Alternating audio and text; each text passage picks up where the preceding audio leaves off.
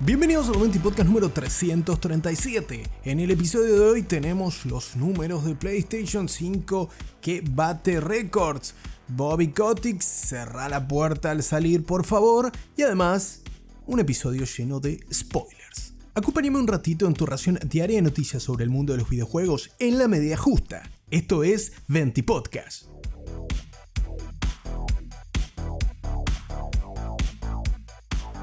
Comenzamos este 20 podcast hablando sobre un auténtico récord para Sony PlayStation con las 50 millones o más de 50 millones de unidades vendidas de PlayStation 5 en todo el mundo desde su lanzamiento a finales de 2020. Y es que en una comunicación oficial del CEO saliente, el señor Jim Ryan, destaca que han transcurrido el mejor noviembre en venta de consolas en la historia de PlayStation. Auténtico hito para la compañía japonesa que, según el propio Jim Ryan, se ve cimentado en una mayor disponibilidad de consolas en el mercado, ya habiendo pasado la crisis de stock de las consolas que nos tuvo mal traer al principio del lanzamiento de esta generación por la falta de stock principalmente de semiconductores en las épocas del COVID-19 y además también la propulsión que le da estrenos AAA como ser Marvel's Spider-Man 2, siendo el juego más vendido en la historia de PlayStation en su lanzamiento, y por supuesto gigantes como Baldur's Gate 3 o el propio Alan Wake 2. En la comunicación, el ejecutivo que estará dejando su puesto el próximo año en Sony y PlayStation, además destaca que cualquier persona que quiera comprarse una PlayStation 5 actualmente en el mercado va a poder hacerlo porque ya no hay problemas de stock y potenciaron sus cadenas de distribución PlayStation 5 parece ser un nuevo éxito para Sony, ya que poniéndolo un poco en contexto, si tenemos en cuenta el ciclo de vida completo desde su lanzamiento en 2020, han pasado hasta el momento en el que se reportan estas cifras que datan del 9 de diciembre pasado, 36 meses del lanzamiento de la consola, y a PlayStation 4, una consola récord también para PlayStation, le llevó 38 meses superar el número de 50 millones de consolas vendidas. Por supuesto, aún quedan un poco lejos esos 118 millones de consolas vendidas de PlayStation 4, pero este ritmo sorprendería que PlayStation 5 no supere ese número también y se sitúe entre las consolas más vendidas de la historia. Aunque para eso, sin duda, va a tener que contar con un lineup potente que refuerce este gran momento de PlayStation 5. Recordemos que a principio de 2024 nos toca, por ejemplo, Final Fantasy VII Rebirth. Y además tenemos en camino el segundo contenido DLC de Final Fantasy XVI, dos títulos exclusivos en consolas de PlayStation 5. Por otra parte, y no menos importante, si vos sos fan de PlayStation o contás con una PlayStation 5, recordá que ya comenzaron las ofertas por temporada de vacaciones, la temporada navideña de PlayStation, en el cual hay ofertas de hasta el 70% en títulos como Demon Souls, el último God of War Ragnarok, el God of War de 2018, Horizon Forbidden West, entre otros, para que puedas ahorrarte unos mangos y poder hacerte un regalito navideño con PlayStation. Estas ofertas finalizan el próximo 17 de enero. Así que si tenés PlayStation 5 o sos fanático de PlayStation, parece que estamos en un gran momento de la compañía y veremos qué nos trae este 2024 al catálogo de Play.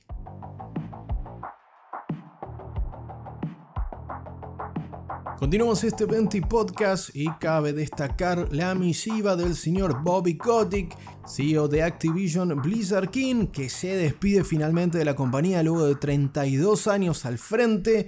Y el próximo 29 de enero será el último día de Kotick en Activision Blizzard King. Luego de la adquisición por parte de Microsoft, la posición de Kotick quedó un tanto desdibujada, o al menos por debajo de quien hoy es el CEO de Microsoft Gaming, el señor Phil Spencer, por lo que muchos se preguntaron si continuaría o si iba a dar un paso al costado. Recordemos, en estos 32 años, Kotick sin duda contribuyó con la industria con un gigante de los videojuegos como ser Call of Duty, entre otras sagas de Activision, pero también estuvo envuelto en escándalos por omisión de información a sus acreedores y además de nefastos episodios en los que se lo acusó de conocer lo que ocurría puertas adentro de Activision Blizzard King y obviamente hacerse el tonto al respecto. Estoy hablando de las acusaciones de abuso y malos tratos al personal de Activision Blizzard King, especialmente a las mujeres y minorías algo que parece no haber salpicado para nada a Kotick, lamentablemente, que se despidió diciendo que quizás la parte más importante de mi trabajo ha sido ayudar a reunir a personas talentosas, proporcionar los mejores recursos posibles y fomentar un entorno que aliente la inspiración, la creatividad y el compromiso inquebrantable con la excelencia.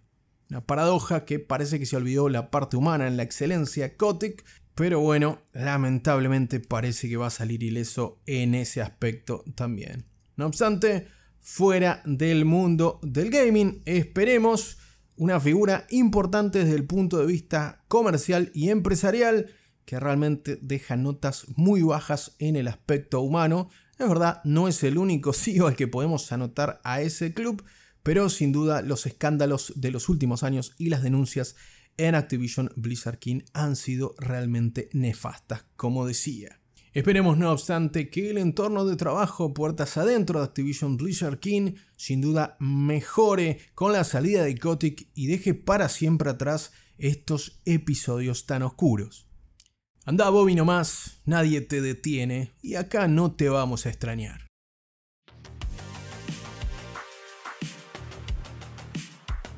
Ahora sí vamos sin duda a la que fue la noticia de la semana, los leaks de Insomnia Games que lamentablemente sufrieron el hackeo de información relacionada con sus próximos proyectos, como te anticipaba en el 20 Podcast hace algunos episodios atrás, información personal de su staff y por supuesto material acerca de su próximo gran estreno, estoy hablando del juego de Wolverine. El grupo Ricida, que había amenazado a Insomnia Games con revelar casi 2 teras de información confidencial de Insomniac, finalmente cumplió con su amenaza y a una semana y sin recibir el pago que demandaban, liberaron 1.7 de un total de 2 teras de información que tenían disponibles y esto se esparció por toda la red. Algo que a su vez generó un debate sobre si discutir o difundir estos spoilers y esta información que impacta directamente en el trabajo de Insomniac. La verdad que en lo particular la información está disponible para que puedas acceder a ella en X o Twitter o como quieras llamarlo. Así que si no te querés spoilear nada sobre los próximos proyectos o concretamente sobre el juego de Wolverine, te recomiendo que no busques en las tendencias de Twitter y que no escuches los próximos minutos del 20 Podcast. Igual te aprecio mucho por estar del otro lado. Ahora sí, vamos con los spoilers, como diría ese famoso TikToker mexicano, al respecto de todo lo que se filtró, porque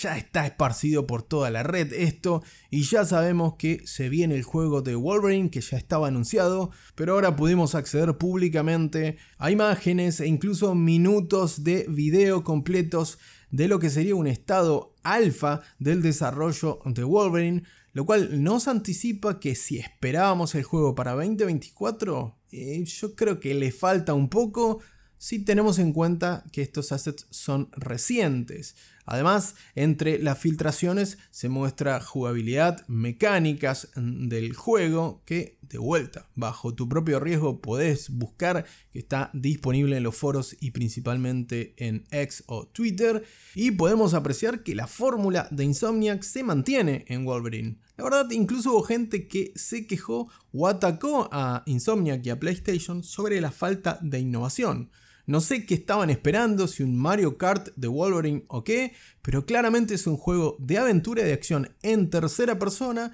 en el que vamos a enfrentarnos a cientos de enemigos y en el caso de Wolverine en particular, el parkour y la posibilidad de ir trepando muros con sus garras de adamantium nos van a permitir trasladarnos con cierto dinamismo tratando de emular la sensación que también estaba recreada en los juegos de Spider-Man. Además contaremos por supuesto con un set de habilidades y un modo del estilo Berserker o Furia en el que Wolverine se vuelve muchísimo más violento y más rápido en los ataques a sus enemigos, algo que parece como básico que tenga que estar en un juego de acción del personaje de Marvel. A su vez, otro spoiler importante es que entre los videos podemos ver un segmento jugable protagonizado por la propia Jean Grey, por lo tanto no nos sorprendería que aparecieran otros personajes de X-Men.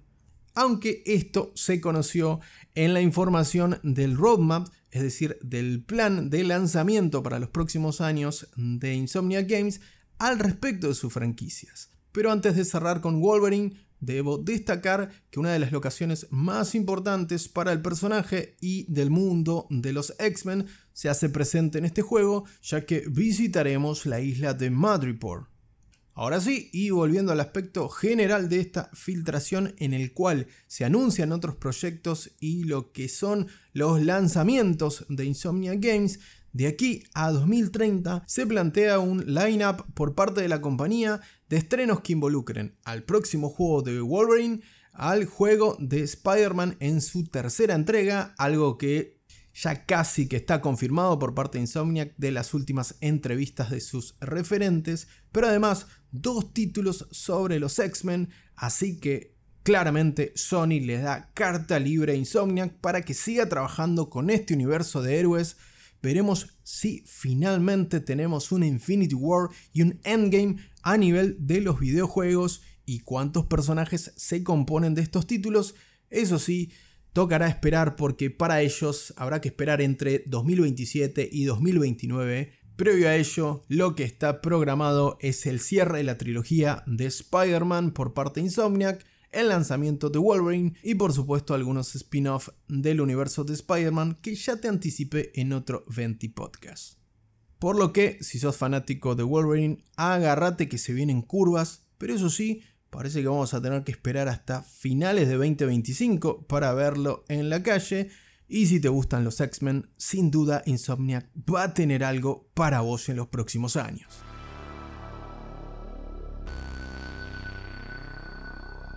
Ahora sí, cerramos un nuevo capítulo del 20 Podcast. Te agradezco como siempre por la compañía. No te olvides de compartir este episodio si te gustó este contenido. Te mando un gran abrazo y que tengas una muy bonita tarde.